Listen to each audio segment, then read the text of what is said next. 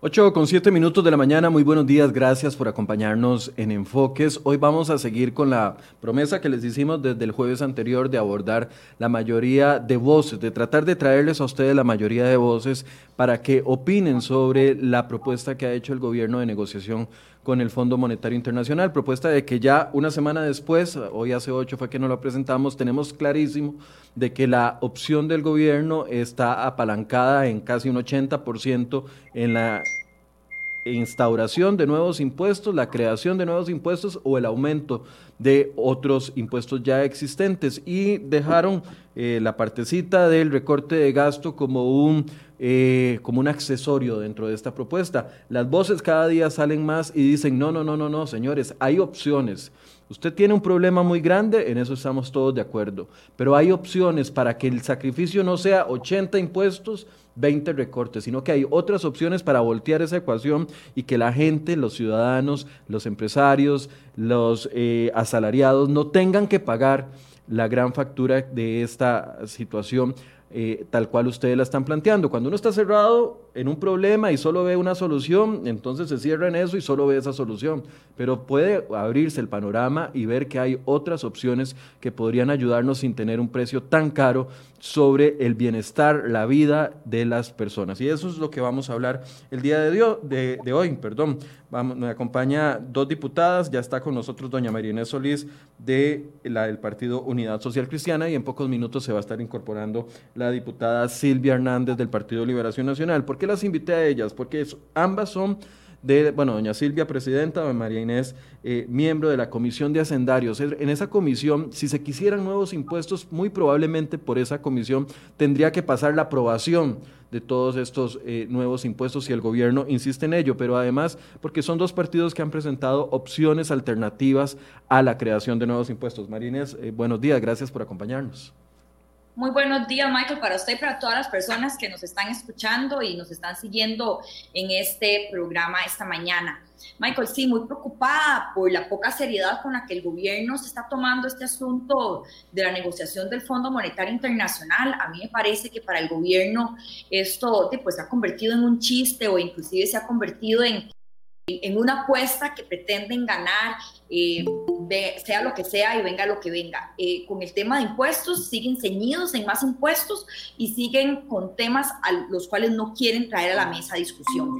Temas importantísimos eh, que por asuntos ideológicos, el PAC ha decidido simplemente no hablar de ellos. Eh, diferentes opciones. Estamos hablando de la posibilidad de explotación eh, de nuestros minerales. Tenemos eh, oro, sabemos además los grandes problemas ambientales que, existen en la zona de Crucitas. podríamos estar trayendo ingresos frescos provenientes de nuestros recursos naturales como el oro, también como el gas natural. tenemos que también avanzar con la reforma de la ley para la riqueza tunera. realmente lo que pasa con nuestro atún es una tristeza, como se lo llevan y la falta de control que hay, además del canon tan bajo que cobra nuestro país con relación a lo que cobran los diferentes países del mundo. Y a eso tenemos que agregarle eh, que, el, que el gobierno dice, claro, vamos con venta de instituciones, pero además las instituciones que propone vender son instituciones que no van a generar ningún cambio importante en el PIB. Em, y la, propuesta sigue siendo impuestos, impuestos y solucionamos el problema con más impuestos cuando la conversación aquí tiene que traer otros temas mucho más importantes y mucho más eh, estructurales. Nada hacemos con aprobar más impuestos si el gobierno va a seguir con el tamaño que tiene, si la cantidad de duplicidad en instituciones se va a mantener tal cual existe en este momento, lo cual engorda el tamaño del Estado. Y por supuesto que si no tenemos una reforma real de empleo público que haga que los salarios y las convenciones colectivas todos los beneficios de los empleados públicos eh, continúen eh, como, están ahorita y lo cual es insostenible para el Estado. Pero para el gobierno es más fácil hablar nada más de impuestos y más impuestos y dejar todas esas conversaciones incómodas eh, de lado. Eh, eh, bueno, ya hizo un resumen ejecutivo de todo lo que vamos a hablar el día de hoy, pero no importa, ahorita ahondamos en cada uno de ellos. Doña Silvia Hernández ya se incorporó. Les decía doña Silvia, bueno, que uno cuando uno está, cuando tiene un problema tan enorme al frente y se cierra a una sola posibilidad de solución, deja por fuera un abanico de soluciones y dice, no, es que estas son muy difíciles. Y pareciera que eso es lo que está pasando con el gobierno, pareciera que la opción de de la urgencia y el tamaño del problema los está haciendo enfocarse en solo una solución eh, real y eficaz para ellos, que sería la implantación de los nuevos impuestos o la, creación de nuevos impuestos y el aumento de los otros. ¿Cómo ve en un primer análisis esta, este enfoque del gobierno en un 80-20? Algunos dicen 76-23, bueno, no importa. O sea, en una gran mayoría enfocado en impuestos y la otra parte eh, de recorte del gasto un poco rezagado, un poco vago, un poco general. Michael, muy buenos días. Eh, igualmente a mi compañera María Inés Solís, que está esta mañana, y a todas las personas que nos estén escuchando y acompañando en un tema que sin duda eh, va a llevar muchas discusiones y sin duda empieza a monopolizar eh, la agenda del debate público por, lo relevante que es. Yo lo primero que quisiera, sin detrimento a lo que quizás doña María Inés ya pudo ampliar, y, perdón que me sume hasta ahora, y no querer repetir, lo primero es dejar muy claro que al día de hoy, por lo menos el grueso de estas propuestas, de este paquete de medidas, principalmente lo que tiene que ver con la parte de impuestos, no existe materializado en un proyecto de ley. Y yo quiero dejar eso como primer punto porque eh, uno escucha, por ejemplo, sobre una propuesta en particular versus otra, que un jerarca dice que no se mide de esa forma, que por ejemplo el impuesto a las transacciones excluye ciertos servicios, otro jerarca dice que no es así. Si eso estuviera escrito en un documento o proyecto de ley, tendríamos para empezar una base de, de insumos sobre qué refutar concretamente. Entonces, eso es muy importante dejarlo claro a la ciudadanía costarricense, que hoy lo que hay es una propuesta que el gobierno anuncia, que el gobierno señala, pero eso no está escrito ni en blanco y negro y mucho menos presentado para discusión de la Asamblea Legislativa. Y eso tiene que ser muy importante porque aquí podemos tener interpretaciones de todo tipo y yo le puedo decir, no, este dice que va a excluir el pago de impuestos y servicios, no va a incluir transferencias de las planillas, de los salarios, para que haya una doble imposición cuando me depositan el salario y cuando además pago servicios. Eso es muy difícil y nos basaríamos en especulaciones. Por eso es muy importante que el gobierno aterrice. Lo otro, en términos generales, para abrir la discusión, yo tengo la impresión de que el gobierno presentó una propuesta de máximos en otras palabras, eh, y eso, eso, eso es una impresión personal, es una impresión personal en el sentido de que creo que el gobierno cree que eh, le pone un impuesto a las transacciones, volvamos a usar ese ejemplo, que no, que no creo que ese sea el más complejo de todos, porque el impuesto territorial a la propiedad es realmente espeluznante. Eso es un desastre, un desastre. Nos hemos centrado en hablar en, de las transacciones, pero en realidad ese otro impuesto es altamente complejo, no solamente por los alcances tan tan desequilibrados que tiene, pero además porque le estamos diciendo a las personas que tienen una casa de que prácticamente la alquilen o se deshagan de ella para poder pagar ese impuesto. Pero de nuevo, no está escrito en blanco y negro como para poder decirle no, la propuesta dice A, B, C, D, eh, ya en proyecto de ley.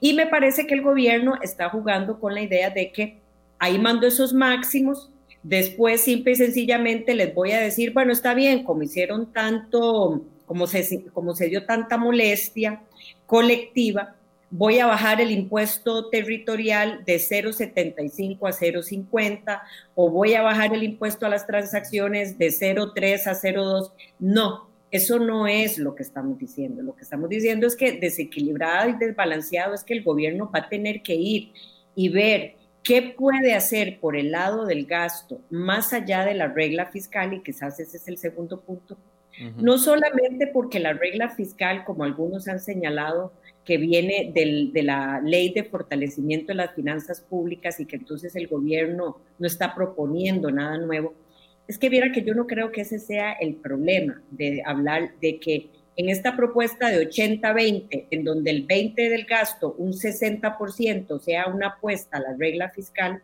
el problema es que no se dice cómo se va a aplicar esa regla fiscal. ¿En qué sentido? Si yo voy a disminuir el gasto del presupuesto apunta de pura reducción en la inversión de capital, en el gasto de capital, así eso es muy fácil y eso tiene implicaciones muy fuertes en la infraestructura, en el desarrollo de obra pública. A ver, eh, para, ir avanzando en la conversación, quiero despejar dos temas muy rápido con ambas y ojalá que podamos hacer eh, respuestas muy concretas para que nos dé tiempo de abarcar todo. Hoy en la portada de serie hoy tenemos una nota que hizo nuestro compañero Luis Valverde donde eh, señala una serie de recomendaciones de la OCDE que podrían generar ingresos a la gente hasta 2.5 eh, puntos del PIB y eso se podría traducir en bienestar para la gente y por ende la gente podría contribuir más con el pago de sus impuestos. No, no voy a tocar ese tema todavía, lo que quiero eh, decir es que opciones existen. Quiero pedirles opinión muy rápido en, dos temas que han sido de última hora y que por favor para, para, poder contextualizar. Uno es la campaña que lanzó el gobierno. Yo estoy de acuerdo con doña Silvia. Ellos lanzan la propuesta, pero no le ponen, no le ponen ni, ni, o sea, lanzan los temas nada más. Y eso lo que nos genera es una gran incertidumbre país. Llevamos una semana discutiendo que no queremos impuestos y entonces, claro, muy fácil decir impuesto a las transacciones y después decir, ah, no, pero es que yo estaba pensando que en ese impuesto a las transacciones quedaran fuera a, B, C y D. Primero, ayer el, martes lanzan una campaña donde dicen que si no hacemos lo que están proponiendo, entonces que el dólar va a subir y ya entonces que el dólar va a llegar a 3 mil colones en la campaña porque entonces reproducen lo que sucedió en los años 80 y lo traen a valor real. ¿Qué, les parece esa estrategia? Uno, lanzar una, una, una, propuesta sin propuestas reales, sin propuestas específicas, no delimitadas.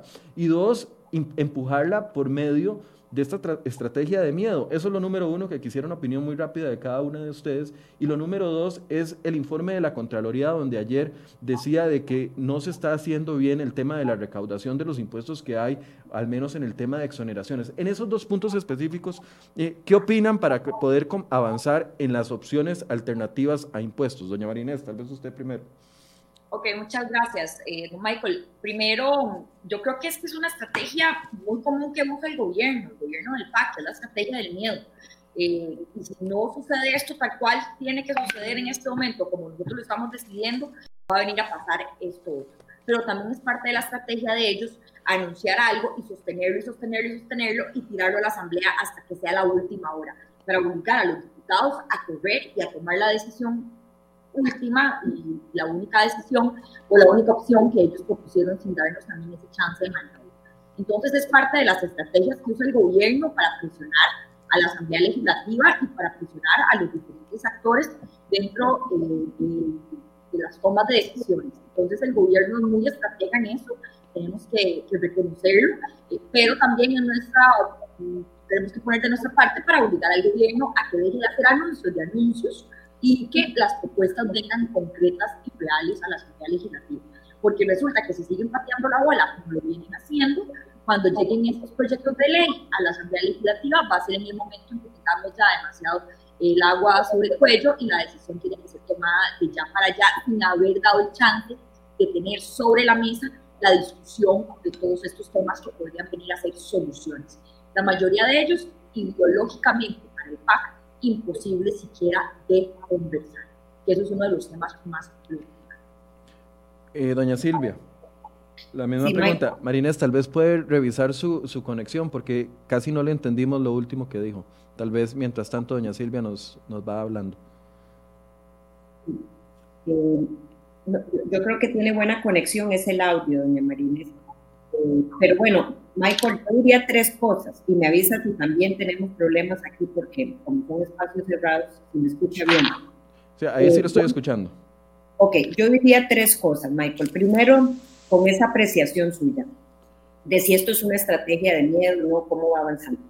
Yo creo que compartimos eh, que hay un problema real y yo por lo menos sí soy de esa tesis, hay, hay un problema real que no, que no lo, no lo inventa el gobierno hay un, hay un problema tan real que difícilmente usted hoy va a poder compensar la pérdida de ingresos producto de la pandemia, que ya va por encima de 1.3 billones de colones y que se estima va a ser muchísimo más por la misma Contraloría General de la República porque no se está pudiendo recaudar sobre los tributos existentes, el gobierno ha tenido una pérdida de ingresos enorme, hay problemas de acceder a financiamiento y eso no significa, con esto no estoy justificando para nada este conjunto de medidas. Lo que estoy diciendo es que hay una situación real. Nosotras, o por lo menos hablando desde mi silla en la presidencia de Hacendarios, es muy complicado obviar que tenemos un problema muy serio de déficit fiscal, pero además de este sendero explosivo, Michael, yo lo he dicho muchísimas veces en su programa desde el año pasado y antepasado en la discusión de la reforma, el tema de la deuda lleva un sendero explosivo y si no se frena, vamos a estar realmente teniendo problemas como el ejemplo que usted decía de devaluación, de donde las calificadoras de riesgo alertan y alertan y simple y sencillamente lo que le están diciendo es, oh, atención, este país tiene problemas de pago y entonces o le presto menos o no le presto y si le presto, le presto a tasas de interés muy altas para compensar esa posibilidad de no pago que tendría. Entonces hay un problema real y por eso nosotros hemos dicho que hay que ir a negociar con el Fondo Monetario. ¿Qué se va a negociar con el Fondo Monetario? Es el otro aspecto. El mismo Elian Villegas, ministro de Hacienda, señala ayer, antier, que esta propuesta no está ni en el hielo ni está escrita en piedra. O sea, él mismo entiende que eh, requiere de una discusión, requiere de una, de una mejora muchísimo más proporcional y balanceada. ¿A qué? Porque yo creo que esa es la gran pregunta. Y aunque no nos guste, a combatir lo que causó este problema. Y lo que ha causado este problema de deuda es el problema de gasto tan explosivo que tenemos, donde lo que más infla ese gasto, nos guste o no, es el tema de remuneraciones. Y hay que atacar ese problema. Entonces ahí seriamente hay propuestas muy buenas que pueden estar sobre la mesa como explotación de algunos, algunos recursos renovables, explotación de algunos minerales como el oro, alguna discusión de ese tipo y que me parece que es absolutamente válida tenerla mi única preocupación, volviendo al punto original, es que esas cosas hay que hacerlas, pero hay que entender que toman tiempo. Y eh, la situación que tenemos hoy es realmente inmediata, yo estoy convencida de eso y que por lo tanto habrá que ver un cóctel de medidas que tengan impacto hoy como impacto en el mediano y largo plazo. ¿En cuáles impuestos estarían de acuerdo cada una o a cuáles impuestos sí le, sí le apostarían ustedes? Yo sé que Marinés me va a decir, lo primero es impuesto a las cooperativas, que ha sido un tema que usted ha impulsado mucho. ¿En cuáles tal vez, para, para ir avanzando, en cuáles sí y en cuáles no estarían de acuerdo?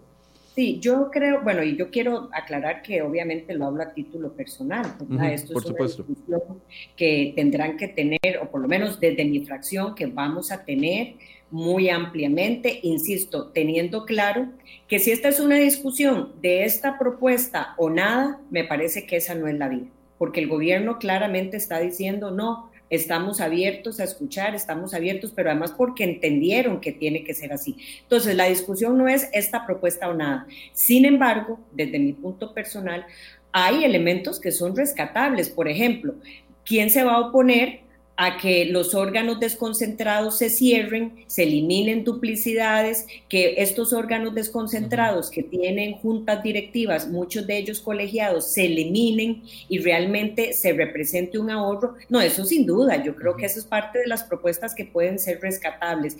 Yo no encuentro ambiente por ningún lado, y lo hablo a título personal, me parece que es desproporcional, no encuentro ambiente aún reduciendo la tasa en el tema del impuesto a la propiedad y el impuesto territorial.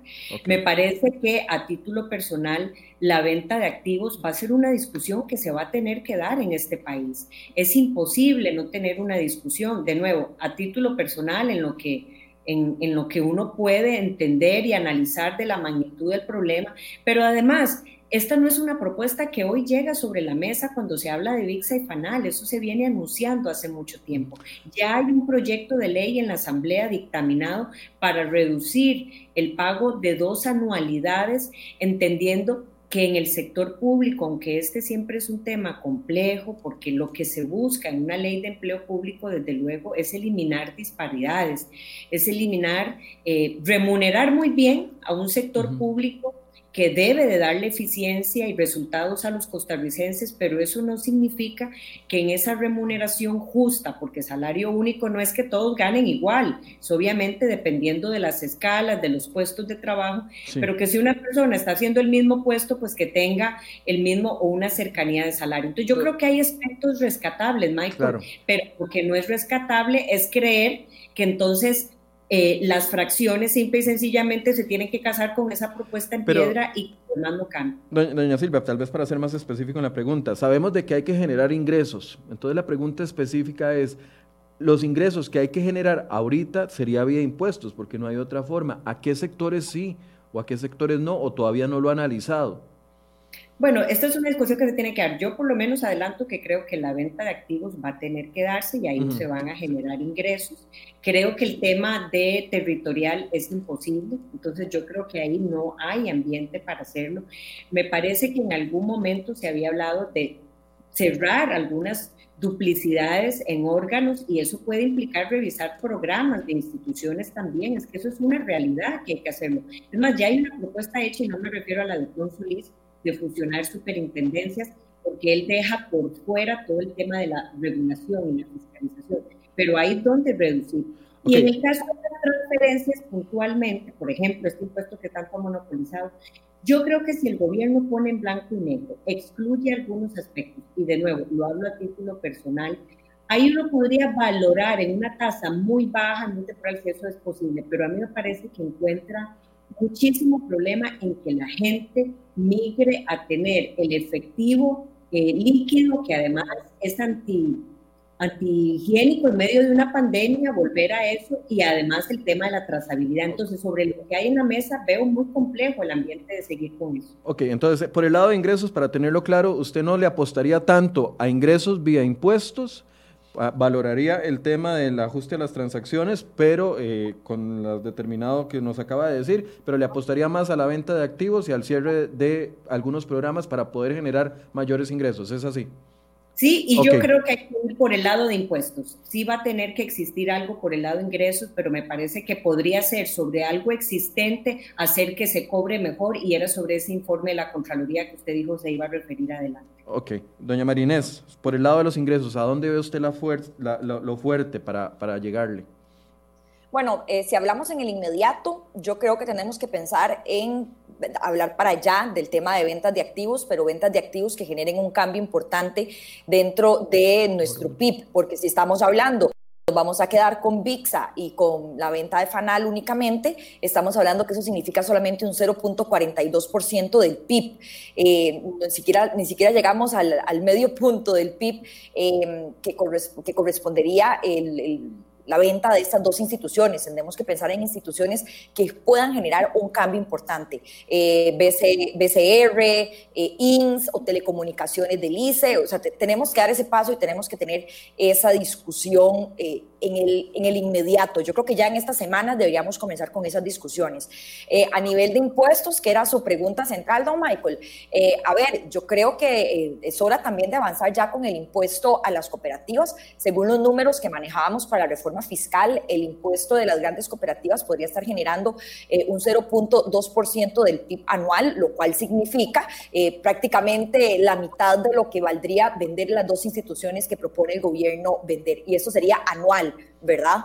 Eh, también hay, hay que pensar en que las cooperativas han cambiado su giro de negocio. Yo, de hecho, esta semana presenté un proyecto de ley para que los giros de negocio diferente al objeto social de creación de la cooperativa, eh, que las cooperativas comiencen a generar, tengan que pagar impuestos como cualquier otra sociedad anónima.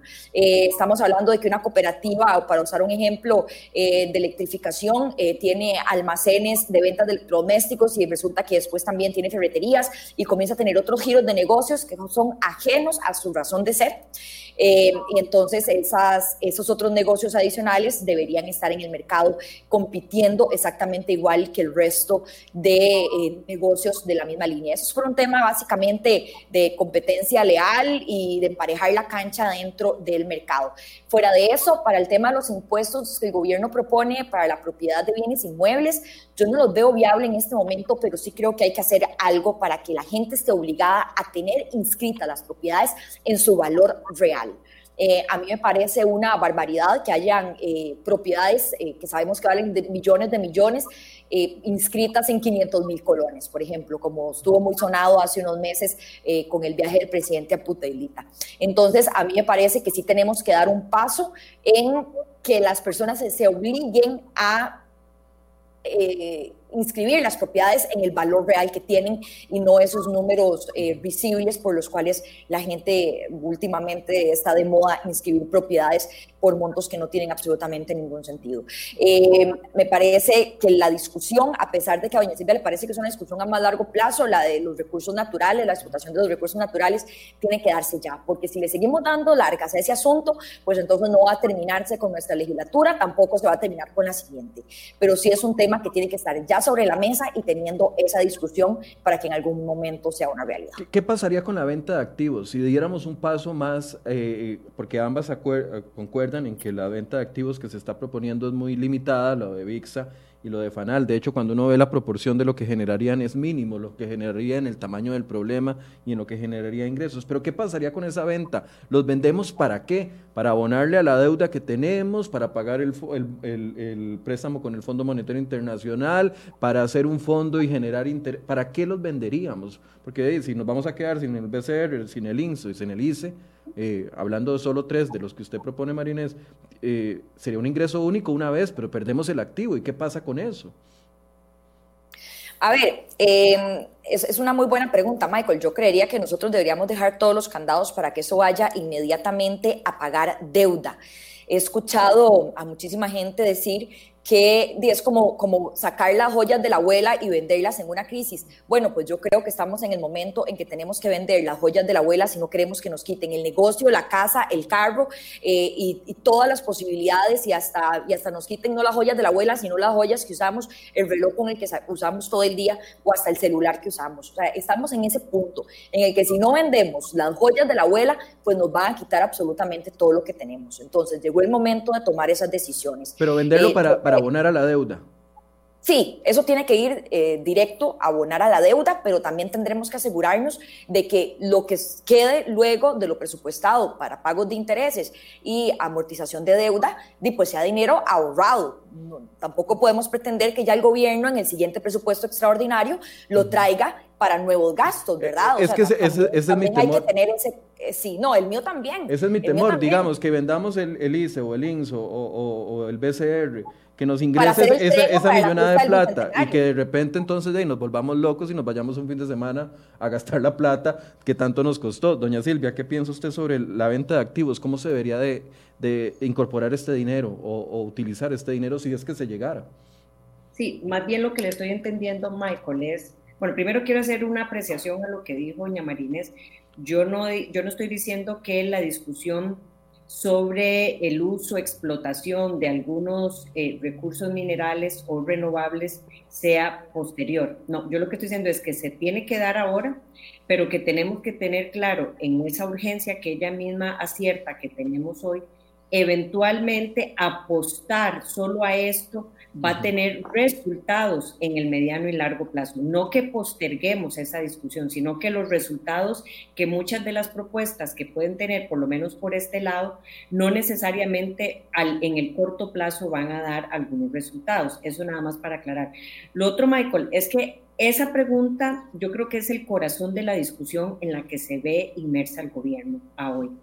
Y es porque se, yo, yo la sumaría o la resumiría de la siguiente forma esta Asamblea Legislativa, pero además la ciudadanía costarricense le ha dado confianza al gobierno de la República. Yo diría una confianza muy amplia, muchísimas veces hasta cuestionada, Michael. ¿En qué sentido? Nos llegó, nos llegó la pandemia y la Asamblea Legislativa corrió a aprobar una serie de leyes que el gobierno presentó para atender la pandemia en el marco de pérdida de ingresos las familias, además reducción de jornadas que requerían las empresas para poder, en lugar de despidos masivos, mantener, pero en una jornada distinta que cambió a salario. Y la Asamblea no solo los aprobó, sino que los trabajó, los mejoró. Y esto eh, vino el tema del retiro anticipado del FCL, bono proteger, y ahí, etcétera, etcétera, etcétera. Pero pasó marzo, pasó abril, pasó mayo, pasó junio, pasó julio y para septiembre esto simple y sencillamente era insostenible en el aspecto económico, me refiero. Entonces, esto tiene que ver con un tema de confianza y en concreta su pregunta, Michael. Lo que estamos diciendo es que podemos tener una discusión general sobre opciones y yo también le puedo decir de que yo presenté un proyecto de reciclaje de activos desde el año pasado, aprobado y con solo la infraestructura reciente que el gobierno ha hecho, que se va a perder si no se le da el mantenimiento, implica 1.500 millones de dólares. Esos 1.500 millones de dólares que salen de la bolsa del presupuesto nacional con esa reforma que hicimos a la ley de concesiones puede darse como reciclaje de activos que significa que ya hoy en la ley de concesiones se permite la concesión también para el mantenimiento de obra pública, no solo para la construcción inicial, sino el mantenimiento. Esos son instrumentos que están ahí para no hacerle presión al presupuesto. Pero lo cierto del caso es que la discusión es, si no entra primero el gasto, no hay confianza de la ciudadanía, ya no hay confianza de la Asamblea Legislativa, pero me temo decir, ya no hay confianza del propio Fondo Monetario que no le va a creer a un gobierno que le va a decir, bueno, usted quiere más ingresos y ahora sí a su pregunta, Michael, para solucionar el problema inmediato, el flujo de caja, como le dicen algunos, para vivir por estos próximos dos años, pero usted no va a solucionar la raíz del problema que nos tiene hoy a una deuda del gobierno central por encima del 70% para el cierre de este año, con proyecciones para el otro año del 80%. Entonces, no podemos hacer nada si la propuesta del gobierno es mucho más agresiva, pero yo diría lo siguiente, que además empieza por ahí. Empieza por llegar primero a la Asamblea Legislativa los cambios por el lado del gasto en la presentación de leyes y en la aprobación de leyes, porque lo contrario no va a haber confianza ni siquiera para hablar de cobrar mejor un impuesto existente. Eh, es que, vea, yo tengo un problema cuando me hablan de recorte de gasto y, es un problema de desconfianza, básicamente. Porque a mí me dicen recorte de gasto y entonces, por ejemplo, don Elian nos receta cada vez que le he consultado esto, ayer se lo pregunté, mañana se lo voy a preguntar, hago el anuncio de una vez, doña Pilar Garrido va a estar con nosotros mañana a las 8 de la mañana para hablar de todos esos temas. Pero cuando me hablan de recorte de gasto, yo, yo desconfío de que se concrete, porque vea lo que está pasando con el presupuesto, por ejemplo. Nos dicen, vamos a, vamos a aplicar un recorte de gasto en el presupuesto el próximo año de 368 mil millones y estamos haciendo la tarea, y etcétera, etcétera. Entonces esperan que les aplaudamos todos porque están haciendo la tarea de recorte de gasto. Una semana después llega el ministro de Seguridad y les dice a ustedes, los diputados en hacendarios, de que no tiene, que le van a hacer falta 10 mil millones de colones. Entonces, ¿para qué diablos perdón la palabra, perdón, no tuve que haber dicho eso, ¿para qué recortan 368 mil millones y después viene el desfile para pedirles a ustedes de que no les aprueben el recorte de gasto? Entonces, es que ese es el, por eso yo no quise empezar con el tema del recorte de gastos, porque no hay confianza de que los recortes de gastos se hagan. Los impuestos sí, si aprueban el impuesto de fijo no lo cobran, pero el recorte de gasto nadie garantiza que se llegue a concretar. Michael, el, punto es ese, que no hay confianza ni en la ciudadanía general. Y entonces cuando estamos diciendo que el gobierno tiene que dar muestras por el lado del gasto, no se trata de una muestra de que la regla fiscal le va poniendo un tope al crecimiento anual de esos presupuestos por inercia propia, porque lo que la regla fiscal hace es decir, bueno, el presupuesto va a crecer, pero en este techo y eso es, digamos, la gracia de la regla fiscal, que le pone un techo, un tope para que ya no sea desproporcional. No, cuando se habla de recorte del gasto, obviamente no estamos hablando tampoco de gastos esenciales. ¿Cuáles son los gastos esenciales? Los programas sociales o lo que yo decía al inicio, que simple y sencillamente aplique la regla fiscal en la inversión de capital.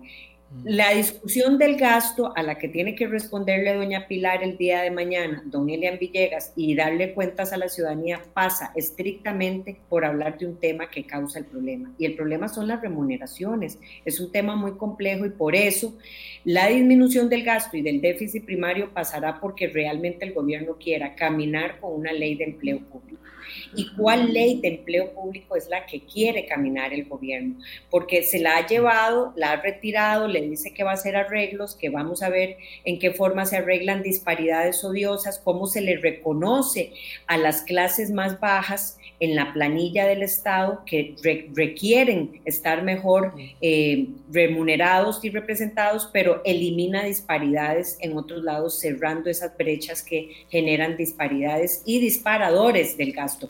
Si no tenemos una discusión por ese lado, va a ser muy complicado. Y esa es la no confianza en donde el gobierno simple y sencillamente ahí no se quiso incomodar y lo que quiere es decir, no, yo quiero plata rápida donde puedo cobrarlo generalizado. Entonces yo no veo a las acciones apuntadas a hacer eso si no hay una propuesta mucho más contundente. Se lo pongo mejor para concluir la idea. Nosotros hemos venido haciendo una serie de mejoras, permitiéndole al gobierno cambiar lo que don Elian ha dicho por todo lado y don Rodrigo Cuero también, eh, deuda cara por deuda barata. ¿Qué significa?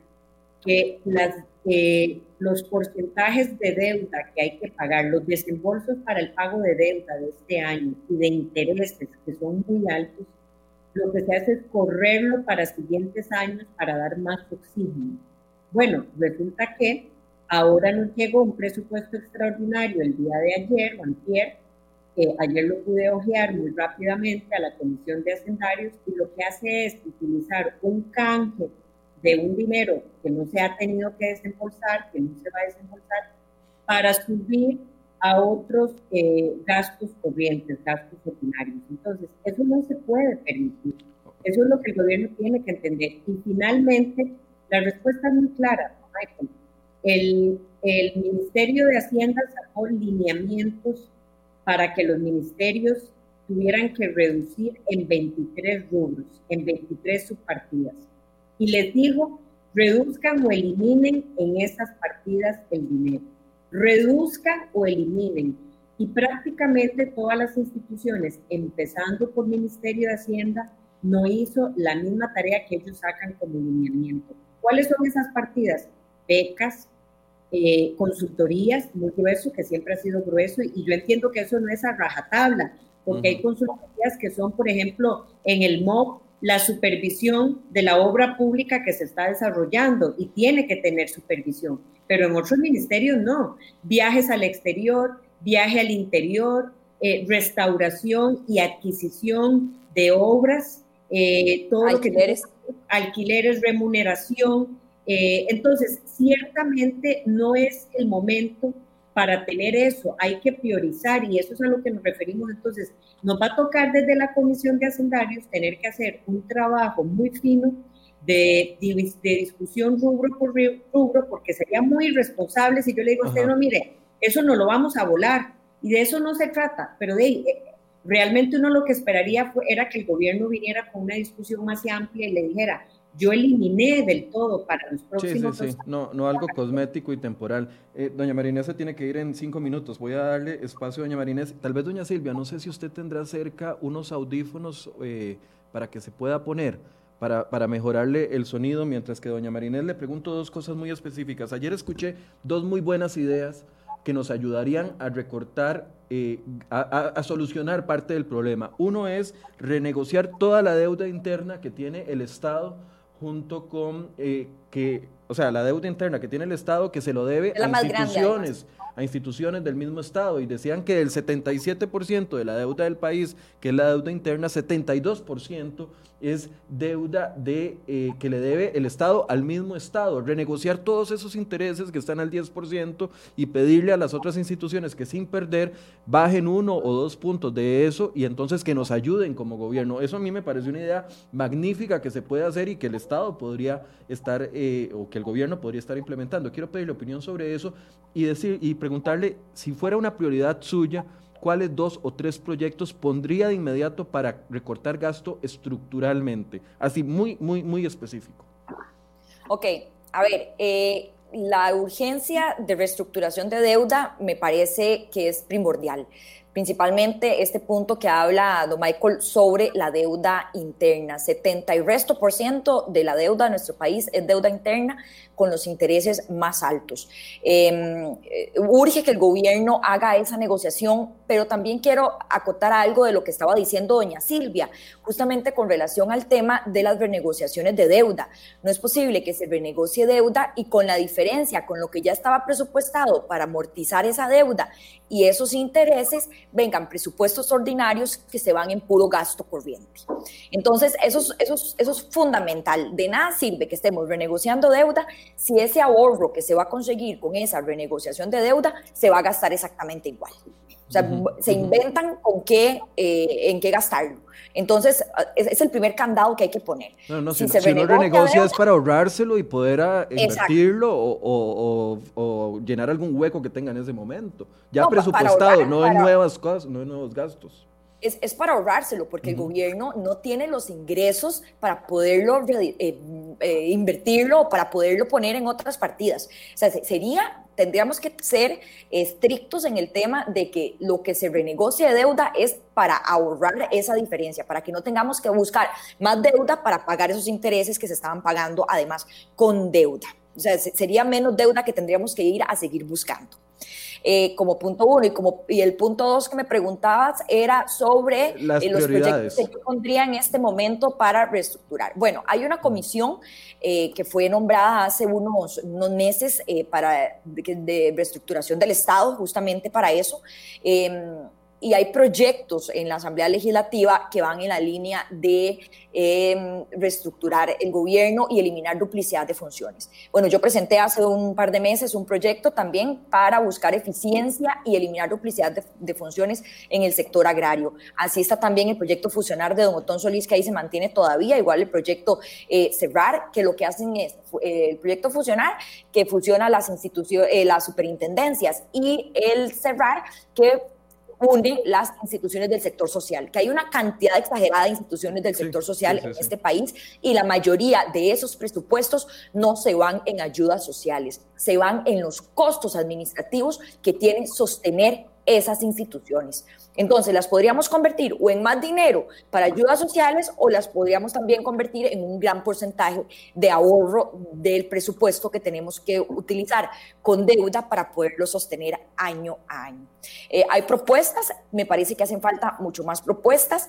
Hace falta eh, que el Ejecutivo nos cumpla una de sus, eh, una de sus promesas posterior a la reforma fiscal, que era la presentación de proyectos de eliminar duplicidades de instituciones. Eh, eso es un tema que quedó en una promesa, como otras muchas promesas que quedaron luego de la reforma fiscal, y seguimos a la espera de que el Ejecutivo presente los proyectos para eliminar duplicidad de funciones. Entonces, si por usted fuera entonces renegociación de la deuda interna como prioridad, pero para ayer, ¿verdad?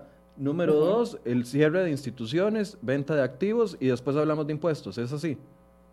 Exactamente, pero, pero a ver, hablamos de impuestos ya cuando efectivamente no tengamos nada más que hacer. Hay impuestos que tienen que avanzar. Eh, o eliminación de exoneraciones, yo no los voy a llamar impuestos, voy a llamarlos eliminación de exoneraciones, como en el caso de, de las cooperativas. Y el resto de impuestos, pues tendríamos que pensar en eventualmente, a ver, se me está ocurriendo en este momento, mantener el mismo IVA, pero, pero ampliado para todos parejos, sin, sin tener esta diferenciación, sin aumentar el 13%. Eso eventualmente podría venir a ser, a mi parecer, una discusión, porque muchos sectores... Para que cierre, Marines, porque sé que se tiene que ir y ya está viendo el reloj. Eh, una de las de los argumentos del gobierno, no voy a usar la palabra excusas, argumentos del gobierno o del ministro de Hacienda es que esas soluciones que ustedes eh, proponen son buenas, son reales y, y, se pueden hacer, pero no me van a generar efectivo, cash en el momento y el problema lo tengo ahorita. ¿Usted opina igual o no? Bueno, yo lo que opino es que lo que tenemos que darle es a la gente capacidad de consumo. Si activamos esta economía, si damos capacidad de producción y capacidad de consumo, el gobierno va a recibir los ingresos. Claro. Con solo eliminar la, con solo abrir el mercado del arroz, el mercado de los frijoles, el mercado de la electricidad, como lo dijo la OCDE, es que no lo dijo cualquiera, lo dijo la OCDE que hizo los estudios, ya con eso se podría generar consumo, en la, eh, capacidad de, dinero en la gente y entonces la gente va a consumir más y el, Estado va a recaudar más impuestos. O sea, es que es tan simple, pero si no se quiere hacer, no se quiere hacer. Suena demasiado simple para ser verdad. Bueno, muchísimas gracias. Yo quiero despedirme aquí. Tengo que regresar para llegar a plenario y que tengan un muy lindo día todos. Gracias, doña Silvia. La misma pregunta sobre, sobre estos temas específicos. ¿Le pueden generar ingresos el Estado rápidamente situaciones como esto, como una renegociación de esa deuda interna que es un 72% de toda nuestra deuda total. Es, esas opciones podrían generar ingresos rápidos, frescos y no irse por la vida de, los impuestos. Eh, yo estoy, yo creo plenamente que hay que hacer algo con la renegociación o reestructuración de la deuda interna. Ese es un tema en el que el gobierno creo no le quiso entrar porque también estoy consciente de que tiene algunas preocupaciones en materia, digamos, de cómo se dio esa deuda, por ejemplo, la de la caja, si usted entra a reestructurar la deuda de la caja o las operadoras de pensiones y muchos de los plazos de esa deuda podría implicarle reducir inclusive liquidez al sistema financiero porque mucho de eso se negoció a largo plazo que usted tendría que ahora traer al corto plazo o dependiendo de cómo se renegocie esa deuda. Perdón, está negociada en un corto plazo que a la hora de alargarla va a tener que incidir distinto, pero eso sin duda hay que hacerlo. Hay un grueso muy fuerte en muchas de esas instituciones, empezando por la caja, empezando por el INSE, y hay que ver esa, esa renegociación. Me parece que fue eh, no querer complicarse y no deberíamos de quitar el dedo del renglón en cómo manejar esa reestructuración de la deuda. Además, Michael, em, ya estuvo en una propuesta, que no es algo que aquí uno se inventa mano alzada, que, que veo que desapareció por completo en este nuevo paquete por parte del gobierno, y es tener una discusión sobre las utilidades o dividendos, si se quiere llamar así, de las empresas del Estado. Las empresas del Estado le aportan al Estado un porcentaje, pero hay, hay estudios que señalan que es muy reducido y, en la situación en la que nos encontramos en este momento, valdría la pena tener una discusión de cuánto de esas utilidades, después de cargas para fiscales, se le pueden trasladar al gobierno. Y estamos hablando aquí de bancos, de, por ejemplo, el INS, que se ha convertido ahora en un actor que parece que le sobra el dinero para ayudar al gobierno en una serie de medidas. Bueno, si al INS le está sobrando la plata, como parece que le está sobrando y está financiando una serie de proyectos, tengamos una discusión seria y sana de hacia dónde canalizar esos recursos y parece que es una forma de darle al Estado recursos, pero, ¿verdad? Ahí va con la misma pregunta que usted hizo, recursos para qué? Porque si es seguir financiando el mismo gasto, pero a la pregunta concreta que usted hace de cómo atraer recursos, eh, lo entendemos que usted lo está enmarcando en opciones cuando se ha trabajado también el, cerrar un poco esos disparadores del gasto para no llegar a lo mismo. Lo otro que estuvo sobre la mesa y que desapareció es el tema de superávits libres que tienen muchas instituciones. Esa es una discusión que simple y sencillamente se fue de la mesa de trabajo, por así decirlo, del gobierno, y eso podría traer recursos, digamos, de alguna forma a la hacienda pública que no están hoy contemplados. Entonces, a mí me parece que el gobierno simplemente le apostó a un momento muy complicado en medio de una pandemia a cobrar impuestos importante y es la incidencia en materia económica, se conoce como la incidencia del impuesto. Es que usted puede poner el impuesto que sea, que la gracia de un impuesto es poder recaudarlo. Y si usted no tiene cómo pagarlo, simple y sencillamente no va a poder ser. Entonces, nada de esto va a pasar si el gobierno no sube la economía por encima del crecimiento del 1.5 o del 2% que se ha estado teniendo, porque eso no va a generar ni mayores oportunidades de empleo, ni mayor crecimiento. ¿Para qué? Para que aún con los impuestos que hoy tenemos se pueda recaudar mejor. Doña Silvia, a ver, mucha gente opina de que estamos en, una, en un momento histórico que perfectamente le daría al gobierno la, el músculo político para aplicar estos cambios grandes que se han venido retrasando durante muchos años. Si se va a vender activos, que bueno, desde que yo soy periodista, hace 15, más de 16 años estoy escuchando el tema de venta de activos. Eh, si se va a, reducir el Estado, o sea, muchos creen que estamos en el momento perfecto para hacer un, stop, un alto, tomar decisiones fuertes y, y planificar lo que viene a futuro. Decisiones fuertes, no estoy hablando de impuestos, decisiones fuertes en la materia estructural. ¿Usted cree que estamos en este momento o, o, ni aún así en el hueco eh, económico en el que estamos, estamos en esa conjunción de, de, planetas para poder tomar las decisiones fuertes? Porque parece que el gobierno le rehuye a eso. Sí, yo, yo coincido plenamente, Michael. Eh, de la crisis en la que nos encontramos, podemos si se permite decir así, sacar lo mejor posible de esa crisis y poder de una buena vez tener discusiones que se han postergado y que son muy complejas. El otro día escuchaba a don Jorge Vargas Puyol, cuando estaba la Nación. Doña Silvia, háblenos un poquito más fuerte que no le estamos escuchando, perdón. Perdone, Michael. Eh, el otro le comentaba que sí, que es idealmente eh, la crisis abre una ventana de oportunidad en medio de una situación tan compleja y lamentable para traer a la mesa discusiones que se han postergado. Pero además, Michael, no es, una, no, solamente es un deseo de lograr eh, concretar opciones estructurales. Es que a mí me parece que el Fondo Monetario lo va a exigir. ¿En qué sentido? Que no le va a creer y no le va a aceptar al gobierno que le lleve medidas cosméticas sin entrar a una discusión que solucione la raíz del problema. Y entonces sí, yo coincido con usted en que llegó el momento de ver una oportunidad en este panorama tan sombrío, tan complejo, de poder hablar de problemas estructurales y sobre todo de tener un diálogo sobre esos problemas estructurales porque eh, esto no se trata, y, permítame cerrar con eso, esto no se trata de entrar a una discusión de satanizar a los funcionarios públicos. No, para nada. Nadie está diciendo eso. Y algunos quieren llevar la discusión por el otro lado. Yo encontré comentarios de un ex viceministro del gobierno del Partido Acción Ciudadana que dice que como los diputados no quieren impuestos, ahora quieren eh, destrozar los programas sociales cuando hablan de que hay que atacar el gasto. Y eso es muy infame. Es que no, nadie está hablando de que se eliminen programas sociales cuando usted le dice que, que quite el gasto.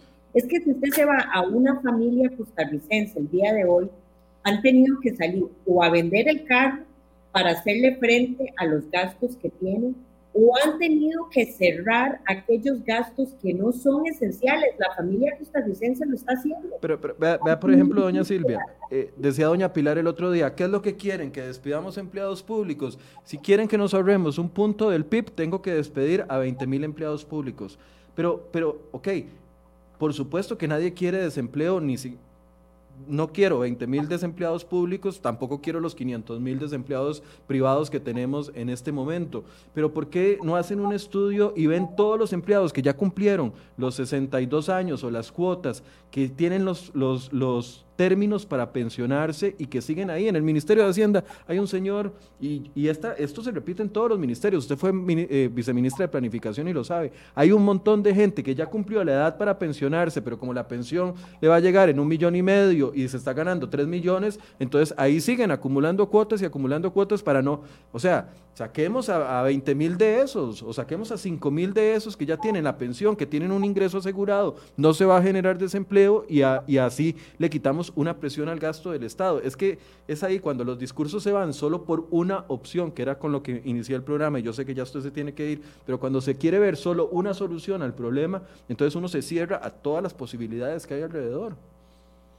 No creo que se cierre. A mí me parece que el gobierno le apostó a dónde podía tener menor problemas. Y eso no se vale.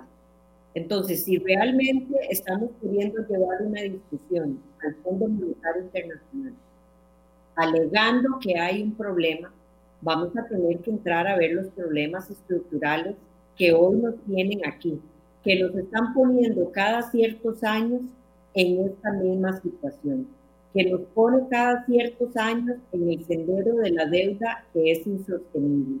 Y el problema de raíz está en el gasto y tiene que ver mucho con el tema de remuneraciones. Es inaceptable que el gobierno ponga en las medidas movilidad laboral voluntaria. Haciendo ejemplo, de lo que viene haciendo el ICE. Claro, el ICE está haciendo algún esfuerzo y yo no lo voy a negar, pero el ICE hoy está queriendo sus jerarcas simple y sencillamente eh, hacer un esfuerzo que, no, que saben que no es ni cerca ni suficiente para el problema financiero que tiene esa institución. Es inaceptable que digan que se va a dar movilidad o venta de algunos activos haciendo referencia a la venta de algunos terrenos ociosos que tiene el ICE.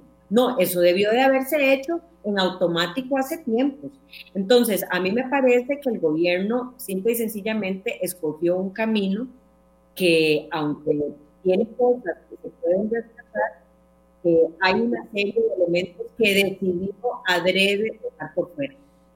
Doña Silvia, para cerrar, porque también usted va para, para plenario, si tuviera que escoger dos prioridades para iniciar esta negociación con el Fondo Monetario Internacional, ¿cuáles serían?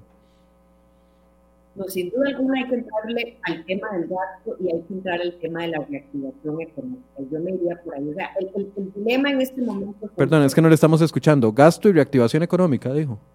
Sí, señor. Okay. Eh, yo escogería esas dos prioridades. Entrarle a la discusión del gasto y entrarle a la prioridad de la reactivación económica de verdad, de forma seria, porque nada de esto nos va a sacar del problema. Si no vislumbramos cómo solucionar el tema económico que tenemos hoy, el gobierno nos va a seguir pidiendo bonos proteger para el resto de los dos años. Si no le damos solución a las 400 mil personas que, están que, que perdieron su trabajo, a las más de 400 mil personas que han reducido su jornada laboral, y a las más de 24% de la población que tiene porcentajes de desempleo que hay en la población en este momento, más la informalidad, va a ser muy difícil. El gobierno le hizo una apuesta con el tema de que no se pagara por la parte privada eh, lo que corresponde al tema de asignaciones familiares, pero tampoco dice, no hay quiero tocar con esto, porque si salen atacar los diputados cuando hablan de reducir el gasto diciendo que se quieren acabar programas sociales.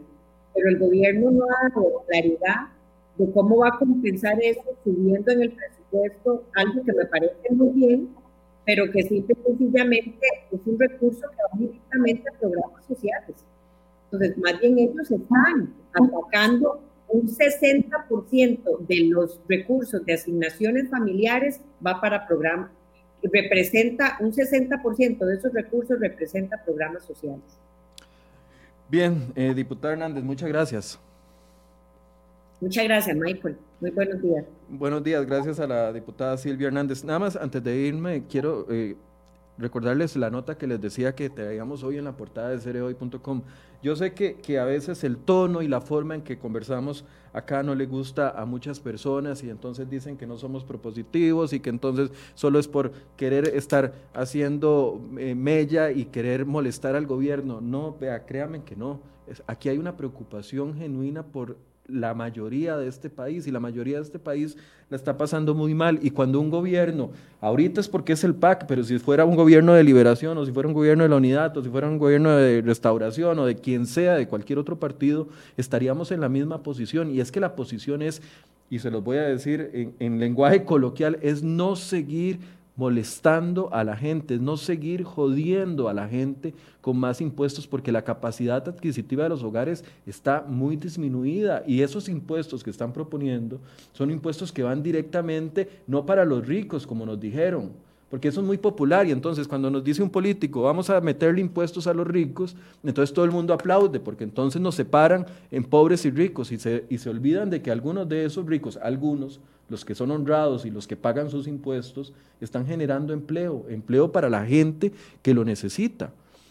Entonces, sí hay propuestas, y eso es el objetivo de este programa, sí hay propuestas que pueden ser alternativas al tema de imponernos más impuestos, de triplicarnos el impuesto a los bienes inmuebles, de meternos un impuesto para cada transacción bancaria. ¿Cómo es posible que nos vayan a meter con, y con qué descaro nos lo dicen? Es que eso es lo que a mí me, me molesta vamos a meterles un impuesto por pagar impuestos, porque si yo tengo que depositar los impuestos, eh, si soy un trabajador independiente que tiene que depositar eh, los impuestos al gobierno, le van a cobrar por pagar impuestos hay alternativas y nada más cierro con esta nota que ustedes la pueden encontrar en la portada de cereoy.com que les decía, vean, la OCDE, que es el club este, el, famoso club de los países ricos, que, nos, que si nos ingresamos vamos a tener mejores prácticas y vamos a gastar mejor, etcétera, etcétera, dio muchas ideas y esas ideas no se están tomando y se las estoy leyendo aquí literalmente. Vean, con solo abrir el mercado del arroz, cosa que había prometido doña Pilar Garrido y mañana se lo voy a preguntar,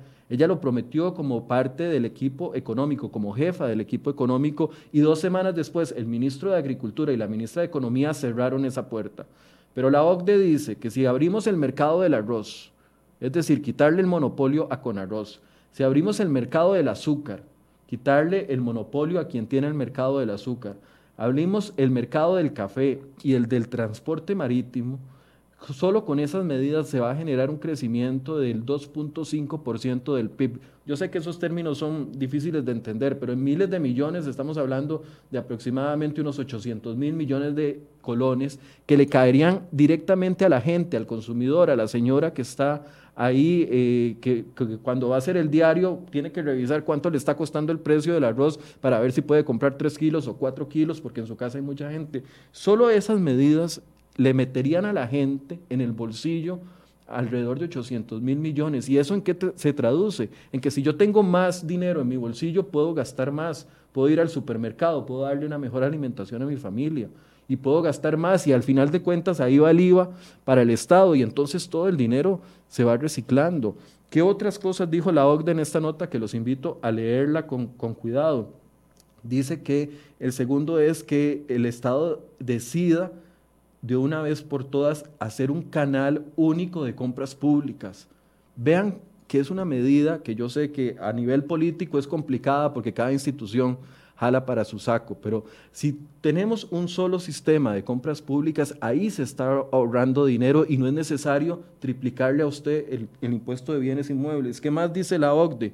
Dice que tercero, combatir la deuda externa en dólares, ya que el país tiene posibilidades de endeudarse en el mercado extranjero, pero en moneda local lo que nos ha venido diciendo el gobierno desde hace muchos años, de que los que ganamos en dólares eh, hagan préstamos en dólares y los que ganamos en colones que hagan préstamos en colones, que lo apliquen ellos. Y ahí hay una medida de, de, contención de gasto o de reducción de gasto. Y por último dice que también hay que vender más activos, no solamente VIX y FANAL.